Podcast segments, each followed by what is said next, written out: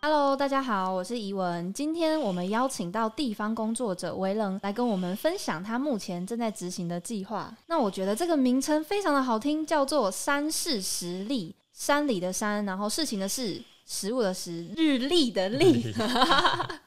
那我们就欢迎维伦。Hello，大家好，我是维伦。Hello，那第一个我想问啊，就是呃，维伦可以跟我们分享这个计划的缘起吗？好，我是原本是暨大人类学的研究生。那我来到普里的时候，就因缘际会有在南城书房开始编辑地方的刊物。那我们做了三起，比如像南城，南城很有事，然后船山，船山巡航，船山就是爱兰那边，然后再来第三本就做到五公里这边，然后我们出。出版了《蜈蚣有靠山》，因为同时在念研究所嘛，那我就这边就变成我研究论文的一个田野这样子。因为虽然我的研究不是在可能饮食这方面为主的主题，可是我在研究的过程中一直觉得这个部分就是也很有意思。我就有另外就是在快要尾声的时候，我的研究到尾声的时候，就另外申请了一个中研院民族所的计划。哦，对，然后嗯，我就想说，嗯，我论文里面没有处理到的这些好奇跟问题。可以借由这个计划，跟着社区一起做，一起学习，这样子。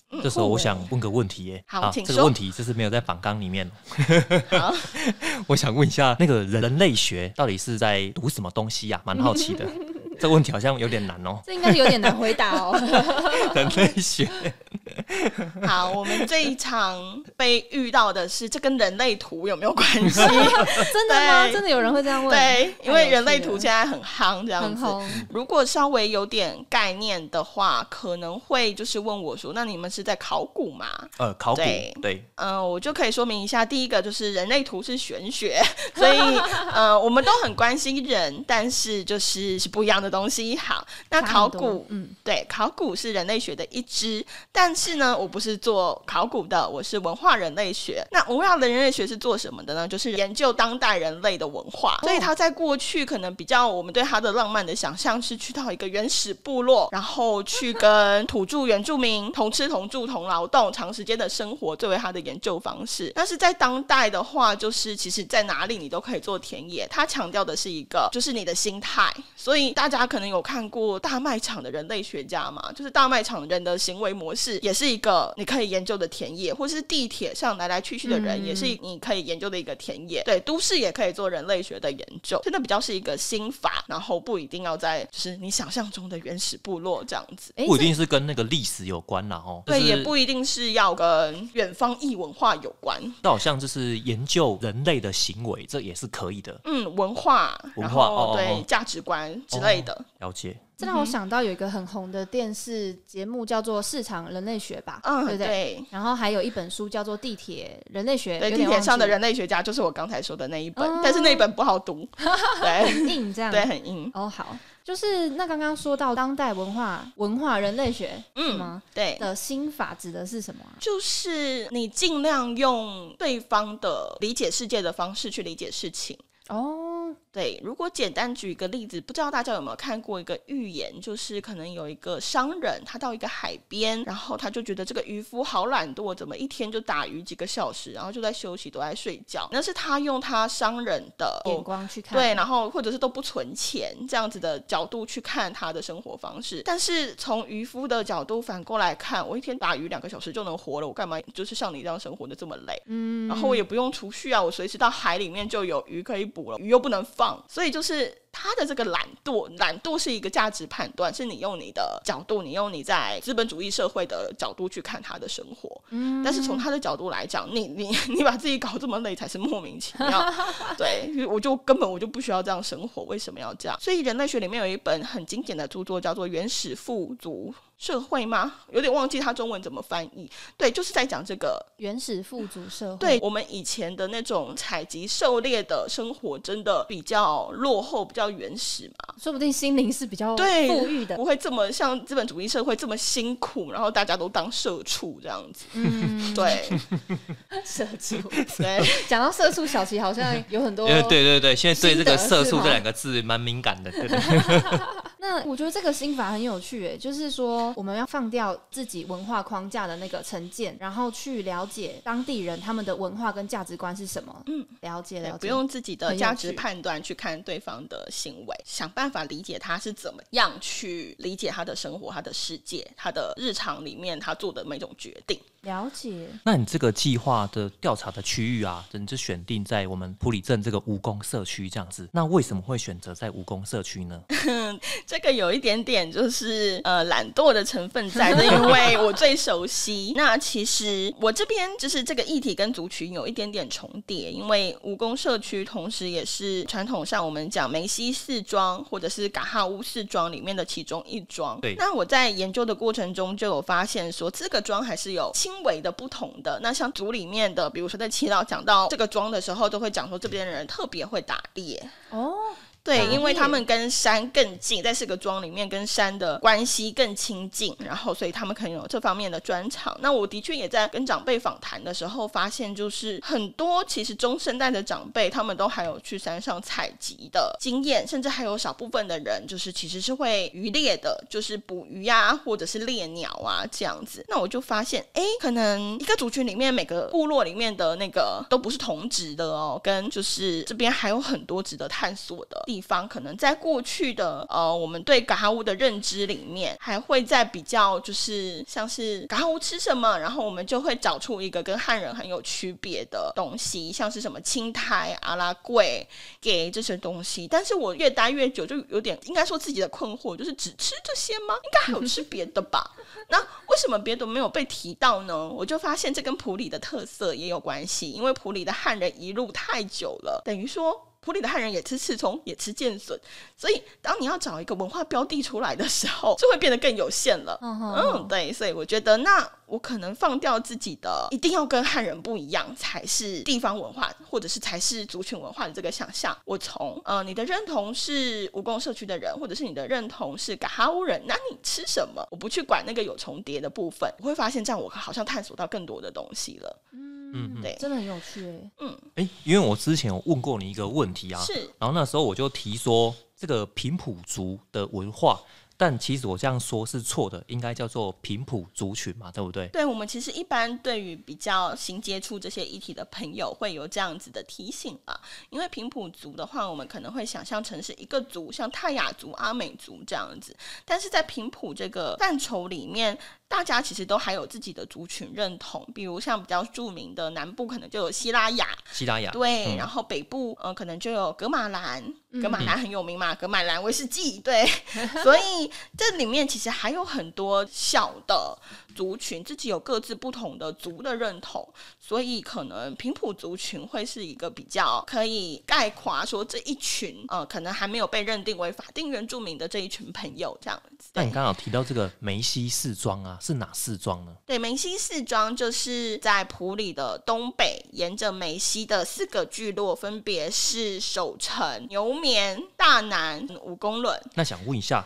所以这四庄的平埔族群的人数是比较多的吗？是这样形容吗？应该说这四庄还有人保有平埔，或者是说四庄番认同哦这样子，因为他们都其实是混居的聚落了。这个聚落里面有人是汉人，有人的认同是嘎哈乌，或者是比较模糊的四庄番这样子。其实也有一个说法是，当初整个平埔大迁徙的时候。连大埔城就是正中心这些，其实全部都是平埔族群啊，只是说可能频谱认同流失的比边缘的这些聚落还要剧烈，所以应该比较适合说他们还保有认同，有一些人还保有认同这样子。所以应该是说这四庄的人比较有共识这样子，有一些还有保留认同的族人生活在这边。哦哦哦，了解对，了解。那就是这个计划内容啊，就是有提到这个嘎哈乌的饮食美学。那嘎哈乌就是平埔族群的其中一个族群嘛，哈。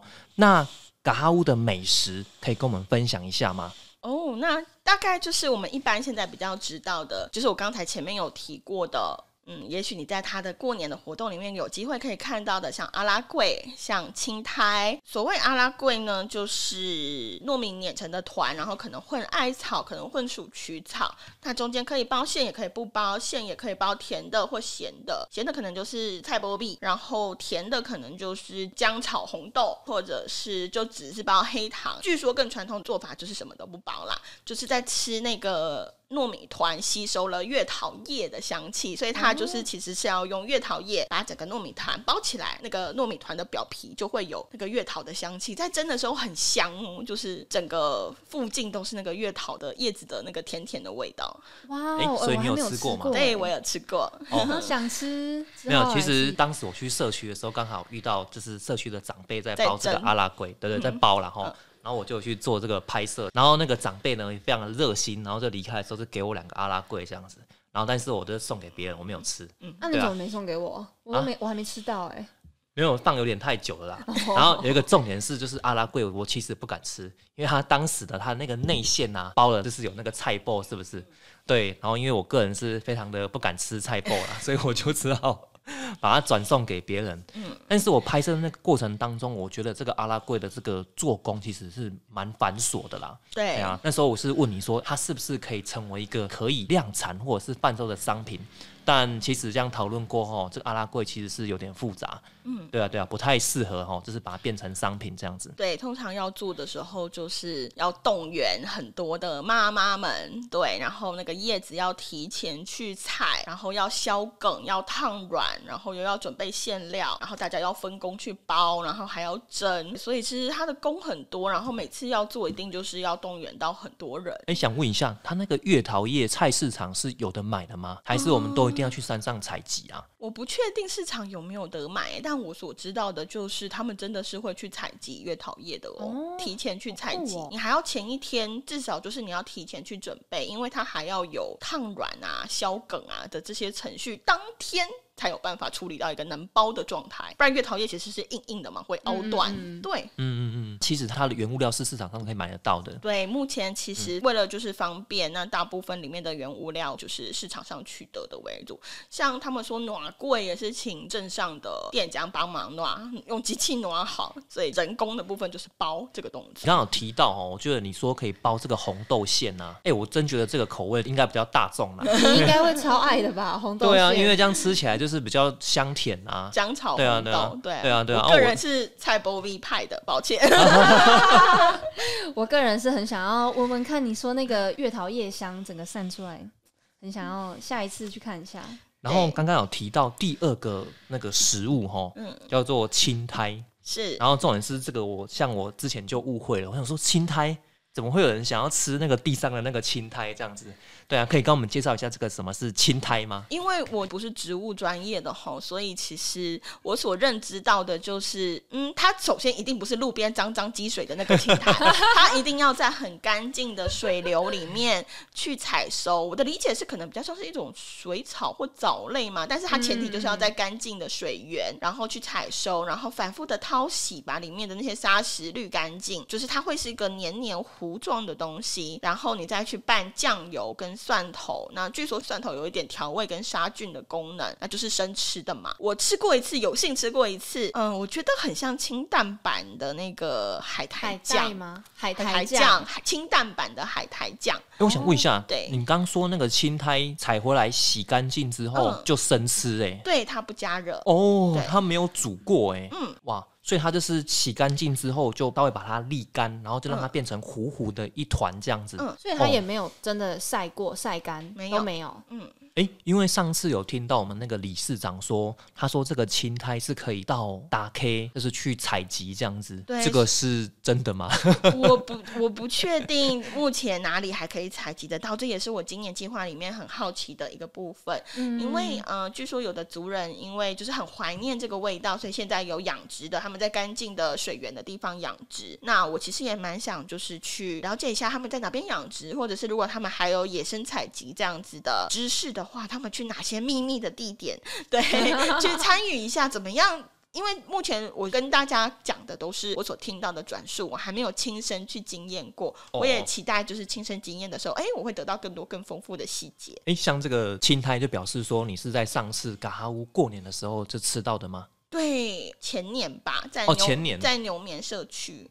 嗯，对。哎，那那个嘎哈乌过年是什么时候啊？一般是在农历十一月的十五号的前后，对，然后嘎哈乌文教协会会轮流一年一个庄，今年在这里，然后明年就轮去下一个庄，这样子举办，对。哦，那这个过年的活动是大家都可以去参与的吗？还是对它其实是就是对外开放的。那当然要尊重一下现场的秩序或者是礼仪，对，听从主持人的安排或指示。但其实是欢迎大家去认识他们的。哦，所以今年年底的时候，大家有兴趣也可以去关注一下嘎哈乌的过年。对。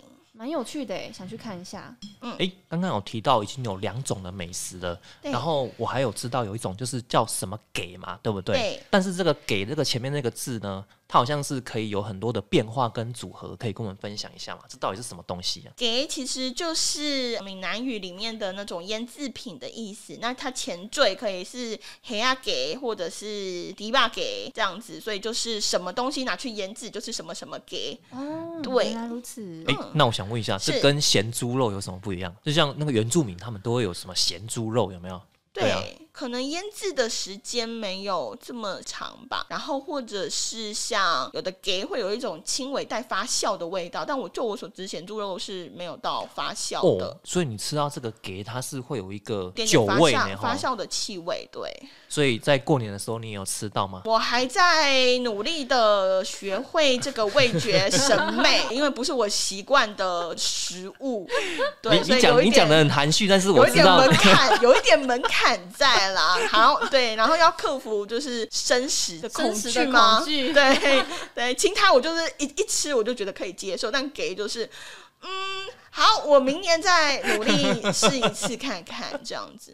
那除了这几种比较经典的被大家 流传，对，其实呃，我发现还有比如说剑笋，那嘎哈乌嘎哈乌这边就还有保留剑笋的族语是阿里布。阿里布，对，所以这也是他们的传统食材之一。那只是可能过去因为平埔的每一个族群都会吃剑笋啊，就没有被强调。哦，对。那但是其实嘎哈乌好像自己也有自己对剑笋的偏好，比如我就有听说过剑笋好像有分红的跟青的吧，或者是白的，就是有细微的差异。那他们比较喜欢吃红的，因为比较口干。口干，口干。对的，我就发现，哎。如果我们想说这个大家都会吃，没有什么特别，而就不去探索它的话，我们就也不会知道这些细节。对，这也是我刚才觉得说，嗯，我们要放掉那个成见啊，这个别人也会吃，没有什么好讲的。他会去探索到更多。那这样说起来，我感觉这个剑笋是可以在菜市场就买得到，哎。对。哦，他这样子算是取得容易啦。对对，普里大家都会吃嘛，有市场性。嗯，对。那刚刚你有提到这个，就是我感觉你印象比较不好的这个猪肉给嘛，对不对？嗯嗯嗯，就是也不能说不好啦，就是还要练习练习练习怎么品尝它的美味。对，练习怎么样？嗯，对，学会它好吃的点在哪里这样子。哎，欣赏它好吃的地方。可是你说这个猪肉给它也是生食，不是吧？对，它可以生食配饭，也有听过把它弄熟的，但是好像比较多人就是生食吧。真实配饭，因为它就有咸味了。这样哇哦，这个对这个东西会不会有一点 食安的问题啊？我真的是蛮好奇的。不知道 对，应该是在那个盐分的浓度上控制的好，应该就可以了。对，哇，这个猪肉可以生食，我还是第一次听说。但是其实其他的原住民族群也有啊，像是阿美啊，就有喜酪啊，也是猪肉的腌制品，也是可以生汁，也是可以弄手煮汤。哦，对，了解。它是不是其实就算是半生这样，还是就是它就是靠盐去杀菌嘛，然后可能会有一点点蛋白质的性转吧，这个很专业的部分我可能不是很懂。嗯，对，但是它就是靠腌制的。手法让它变得安全可食。了解哇，看来这个猪肉给应该也是为人今年计划的 项目之一了哈。对，哎，那我想问就是，呃，像青苔呀、阿拉桂跟这个猪肉给，这些都是日常的食物，还是他们是过年才会有，或者节庆？像是阿拉桂，因为前面有提到，它可能包制上需要动员。所以比较是过年大活动的时候，大家比较会吃，大家一起来做这件事。然后其他的像是剑笋啊，或者是给，就是冬天的时候就会腌制起来，全年都可以吃。那其他的话，就真的是所谓的寻味，就是时候到了就有得吃。像是最近就有剑笋开始可以吃啦，然后还有萨卡都啊，哦，萨卡都啊是什么？是一种蕨类，大家会把它想象成跟桂鸟有点像，对，但是它比较就是有一点点带着苦味，然后它要用草木灰去处理过，那也是一个地方性的风味美食啦，也是这里的客家族群啊，或者是很多汉人，其实哎小时候有去采集这项食材的经验。天哪，好期待哦，就是很期待。你办活动的时候，我可不可以过去吃一下这些东西？真的是 就是很特别，像萨卡杜啊，我也不知道是什么东西。小齐可能知道。哎，其实我知道，但是我没有吃过啦。对啊，对。哎，那个问一下，那这样萨卡杜啊，跟这个三叔啊、桂鸟，这口感吃起来，我觉得应该都不错吧？桂鸟可能比较容易接受，大家可能有的在山产店都有吃过，但是萨卡杜瓦，可能比较稍微带一点苦涩味。哦，苦味哦。对，所以你可能要吃习惯才会知道它的，就是知道它的审美在哪里，才会懂得欣赏。对，像是呃，我觉得很有意思的是，我有听过长辈分享说，他要用灰去处理掉它的那个苦味，或者是它的碱的成分可能比较高。对。所以它那个成品其实会保留那个烟熏的气味。那那个时候我在吃的时候，就是哎，有一个烟熏味这样子。那长辈就有分享过，那个烟熏味，有一些族人他们在平常如果遇到荔枝木或者是樟树或者是龙眼木这些带有特定芳香的木材的时候，他们烧这些的草木灰会特别留下来存起来放，等到遇到有萨卡图瓦可以采的时候，用这些呃有风味的灰草木灰去处理萨卡图瓦，所以那个就是变成一个嗯。嗯，就是风味里面的元素。哎，我蛮好奇的，就是这个草木灰啊，嗯，我这样听起来，沙卡杜啊的处理方式真的就麻烦了。那这个草木灰到底是要用什么过程去跟这个沙卡杜啊结合啊？这要怎么处理？我蛮好奇的。那你应该有吃过嘛，对不对？这个沙卡杜。对。那我觉得这个蕨类啊，其实它吃起来都有一种口感，就是滑滑的，滑滑黏黏的，滑滑黏黏的。大家都说呢，这样的口感其实就是在我们这个身体里面够味啦、固味。但是这听说了，我不知道是真的还是假的。那目前你这个计划里面呢，就是有这个。田野调查就是有包含我们要去山上采集嘛，然后目前就是有去采集到哪一些食材吗？哎，我们有去采集过了吗？哎，对你有去过哈？对对对。啊那一次是去哪里采集啊？然后有看到什么比较有趣的一些算是民俗植物啊，或者是我们的食材这样子？我觉得蛮有趣的是，我其实在这个过程中，三是实力是原本定的题目，但是在这个过程中，我就会发现，哎，我也许要改成把我的探索的主题从吃单纯食这件事情上面改为山林利用。这也是在跟长辈谈话的过程中发现的，因为比如说他会跟我讲偷拔蜡。然后他就对，但偷把蜡会吃之外，他还会强调说，偷把蜡的木头还可以在它成长塑形的阶段给它塑形，因为巴勒木很有那个韧性，所以可以当牛的那个。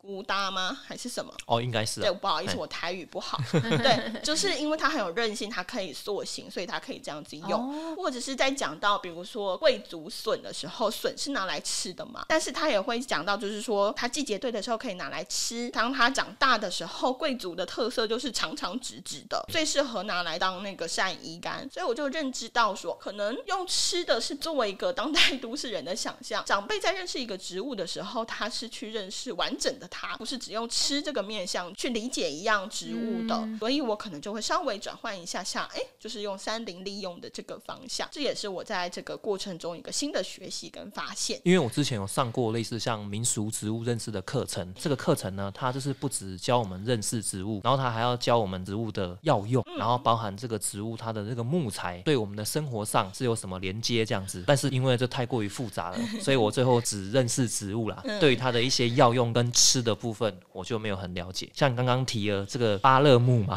巴勒木，对啊，你说的这个功能我真的还是没有听过这样子。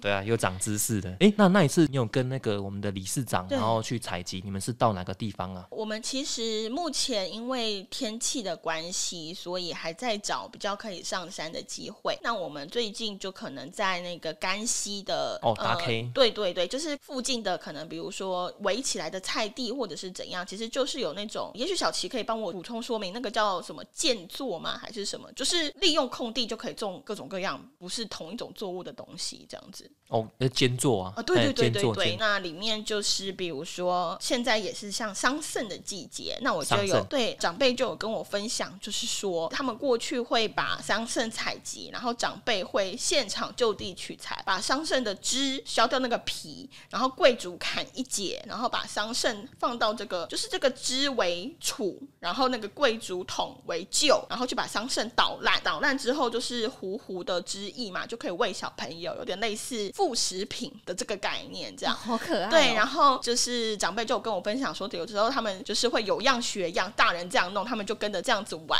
就把这个东西保留了下来。那其实一开始的时候，我有点 get 不到，就是它有什么特殊的意义。那直到长辈就是跟我补充到，我就还问我说，哦，为什么要用那个桑葚的汁？是有什么风味吗？还是怎么样？那他就想说，他就是就地取材啊，因为桑葚的汁没有毒，然后也没有太重的气味，不会影响到桑葚的味。味道，然后虽然小朋友长大可以直接吃桑葚了，可是他们还是会学大人，还是会跟着玩。而在这个模仿的过程中，他其实就习得了这个文化知识，他知道桑葚的汁是没有毒的，他以后也会这样子去喂他的小朋友。那我就学会了说，哦，这个可能就是一种就地取材的知识跟智慧吧。这真的很有趣哎，好酷哦。那你这个计划，我这样听起来就是它有那么多民俗植物的运用啊，嗯，那是不是会有这个食谱的部分呢？就是这些所谓料理啊，你会把它过程给记录下来，然后变成它的属于它的食谱这样子，或者是会结合其他食材做运用？会，我会想要做一个，像前面有提到，我现在可能修正我的方向为山林利用，就是哦，山林利用，对，变成了解说大家对这个植物有什么样的认识，然后在它的不同部位、不同时节会怎么样。利用这项植物，那当然吃还是一个我原先设定就一个蛮关心的方向嘛，所以我们也会办两场参会。那因为有一些长辈可能他的身体、他的体力没有办法负荷带我们上山去采集，那我们就希望说，当我们如果说有稍微采集到一些东西的时候，带回来在这个参会的场域上，那可能请一些长辈跟我们分享他的做法，这样子。嗯嗯嗯，对。你这个计划，你会想要成立一个粉丝页吗？有有。有有在 有这个想法规划，哎，我觉得要，我觉得要，因为刚讲这些东西真的都很有趣，哎，而且一般的人想要去更知道这些，比如说食材呀，然后平埔族群的特色料理，他们不知道去哪里。才能获得这些资讯，所以支持维人创一下粉砖。好，我努力 克服惰性。因为刚刚有听到，就是你分享这些内容啊，我一个简报是在叫认识植物啦。是，但是这个简报其他内容是在介绍根茎花果叶，就是大家去可能看叶形去认识植物这样子。但是我觉得我这个简报是不完整的，因为它并没有带入说这个植物它其实跟我们的一些关联性。日常生活。对，我我也不讲吃啦哈，因为我是觉得这个内容我是有。有点空洞，那我是觉得说，如果说之后就是你这些内容啊，就是可以大家把它结合在一起，有没有？我们就是可以又变成是另外一种，这也算实农教育嘛，对不对？嗯嗯，对啊对啊对啊，我现在我觉得这个会更有意义啦啊！如果你把这些讯息放在粉丝页上面这样子，提供给我复制啊，没有了没有了没有了，对啊对对对，然后我就觉得这是包含之后的影片，那我们就可以把这个嘎哈乌的饮食美学哈，就是更加的推广这样子。那你刚刚说你的计划就是会变成叫做山林利用，对，那个利一样还是这个日历的历吗？use 那个利用。哦，就变成哦，变成这么简单。对，三林利用名字还是三次实力没有没有变啊，变只是说三林利用应该是我自己对我自己的提醒。哎，就是你不要这么爱吃，你只顾虑在吃这个面相。对，当长辈跟你讲说他别的用途的时候，你也要就是你要听要对，也要 要听要学习，然后最好可以试试看，因为试试看的那个身体感，有的时候会带给你更多的经验跟知识。对对对对对。那就期待今年二零二二年哈四月十四号，我们有地场参会嘛，对不对？没有对外宣传，没有对外宣传，对，没关系啊，没关系。这个我讲出去之后呢，这个节目播出之后，已经时间已经过了，这样。好的。没有对外宣传是为什么？因为这个计划的性质，它其实没有这么的一定要你旅游或商业化。那我想要先在探索文化内涵的这个方向上面把它做好。所以我会比较邀请，就是他的认同是以族人为主的，嗯，然后来探索说，我们都是族人，我们大家的共识、大家的偏好、大家的是审美是什么？在这个场合上，我希望可以收集到更多这样子的资讯。所以有一方面，我不确定是不是可以成功，但是我很想试试看的是，比如说我们刚才有提到阿美有洗烙嘛，然后这边有 V R 吧。嗯，就是也是猪肉去跟谷物的腌制，诶，那大家比较喜欢哪个？或是大家可以很轻松的分辨说哪些是我们自己的，哪些不是吗？会不会在这个分辨过程中，我就可以更知道长辈们他们是怎么样理解他们自己的食材？哇，你这个很有趣，但是也很不容易。对，对啊，对啊。那等于你同时要准备两洗脑跟 利亚吧？对，目前都在努力的利用各种人脉，就是啊，哪里去帮我弄一罐希腊这样子？哪里？你你脸书不是都在 po 文吗？对，然后或者是谁家现在还有在腌利亚吧？就是要去拜托来这样子。那我问你一个问题，对，就是因为我在带蜈蚣的这个小旅行啊，是不知道中午啊，如果结合像是我们这个嘎哈乌的饮食。文化这样子，嗯，因为我就是觉得这个内容相当丰富啊，你觉得是可行的吗？我觉得其实未来我这些收集的资料也会希望有可以这样子的转化应用，但是前备条件就是你那个前面内涵要扎实嘛，对不对？要有多一点的认识跟内容，不然你在讲的时候就会很空洞啊。所以我就是想说，今年先专心的把我的认识给做好，我们再来想它下一步可以怎么样应用。对对，因为就是如果能透过你这个参会啊。我也比较可以了解说这些食材它的制作过程，然后再来我也比较好能抓它的。简单来讲，这是食材成本啊，对啊，就是一个人他必须要付多少钱参加这个游程这样子。不然我目前我就觉得我就还没有很了解这样子。诶，当时我就有跟你聊过，就是说我之前去参加我们社区的活动，就是有吃到几个还蛮有趣的一个食材嘛。哦，就像以文你有吃到哈，你还记得那个很特别。老球吗？是叫老球吗？对不对？啊，路桥那个很有趣。然后那时候还有呃，跟那个维伦，我刚刚提一个植物，但是我讲错名称了，它叫做荸荠啊，荸荠。哎，这个大家应该可能都有听过了哈啊，但是有没有吃过就不知道了。然后还有另外一个称法叫马蹄。马蹄，对，马蹄。那个口感其实是很奥妙的，就是你看起来很像马铃薯，但是咬下去呢是脆脆脆的。然后还有在我们田边呢，就是会长出一种，哎，这个你应该知道，叫做鸭舌草。对，然后我是想说，哎，如果能收集到这些野菜呢，然后再来搭配我们那个平埔族群。哦，要讲对，刚差一点刚讲成平埔族这样，平埔族群的一个嘎哈乌的饮食，如果能结合在一起的话，我觉得这个内容是相当丰富啦。哦，但是这个我们会蛮累的，对，嗯，这些食材都不是很好找，对，它的也许有季节性啊，或者是它本身就没有人在种植这样子。威冷，还有没有要补充的呢？有没有想要跟大家分享你这个计划里面最有成就感的地方是什么？就是或者是你在这个过程当中让你最愉快的，除了吃之外。因为前面可能有稍微提到人类学的心法，对不对？对。那我觉得对我自己而言，我很大的启发就是，我也一直在松掉我的预设，就是不能 只顾吃。对，长辈是用一个植物完整的功能去理解它的，那我就努力去。虽然我很陌生，就是我台语也很差，然后我的植物知识也很缺乏，但是我尽量努力去靠近。对，然后或者是打个叉，那你怎么练台语？你跟我讲，听得懂，然后。如果跟长辈聊天的时候，我也说说看。当然，讲的很差的时候，他们就会纠正我，那我就在改正我的发音，这样子跟他们学到。对，我还没有听过你讲台语呢，老师讲。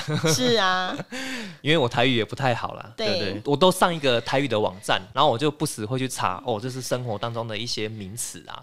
那我想到一个可以补充的地方，就是，哎，这也是可能更颠覆大家想象的一个部分。平埔族群都讲台语，所以他们汉化这样子。对，那这可能也是一个小小的迷思，因为我就会发现，他们其实是把族语的单字有一些有保留下来，混在台语里面讲。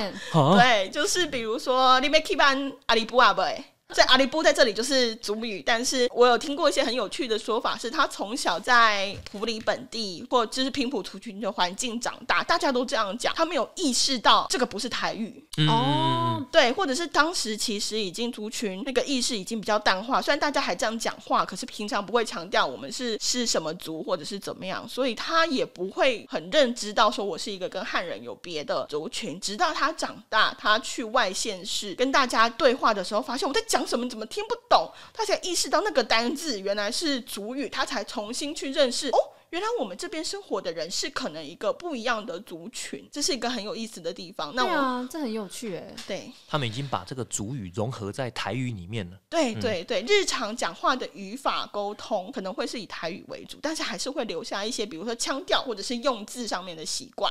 嗯，对，那这样会对我们造成困扰啊，因为我们听不懂。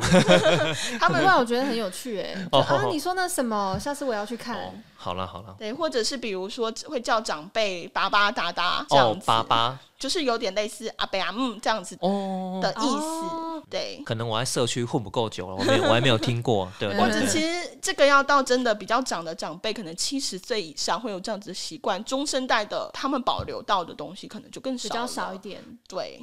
哎，那我想问一下，就是你应该有访问过我们蜈蚣社区的耆老嘛，对不对？对，有一些。如果我想了解这部分的知识的话，我要去找哪一位耆老比较愿意跟我分享啊？比如像蜈蚣社区这边的理事长陈万玉大哥，那他就是一个保留了相当认同，然后他自己小时候也还会跟长辈上山，所以他还有相当的山林知识这样子的经验。对，也是当时我在田野里面的一个主要的报道人。那有一些可能长辈你台语就要好哦，像是何天龙祈老，对，那或者像是蜈蚣人也有一位就是巫医，巫医，对，潘香阿妈，潘香阿妈，好酷哦，对。那他们也都很乐意分享他们的文化知识，对对对对对。那如果大家小礼物，小礼物 有礼貌的去拜访他们。好啊好啊，那今天呢，我们从维人这边真的获得很多蜈蚣社区嘎哈乌饮食美学，然后食材啊、特色料理的这些知识，真的是非常的有趣。那我们今天就到这边，感谢维人，谢谢大家，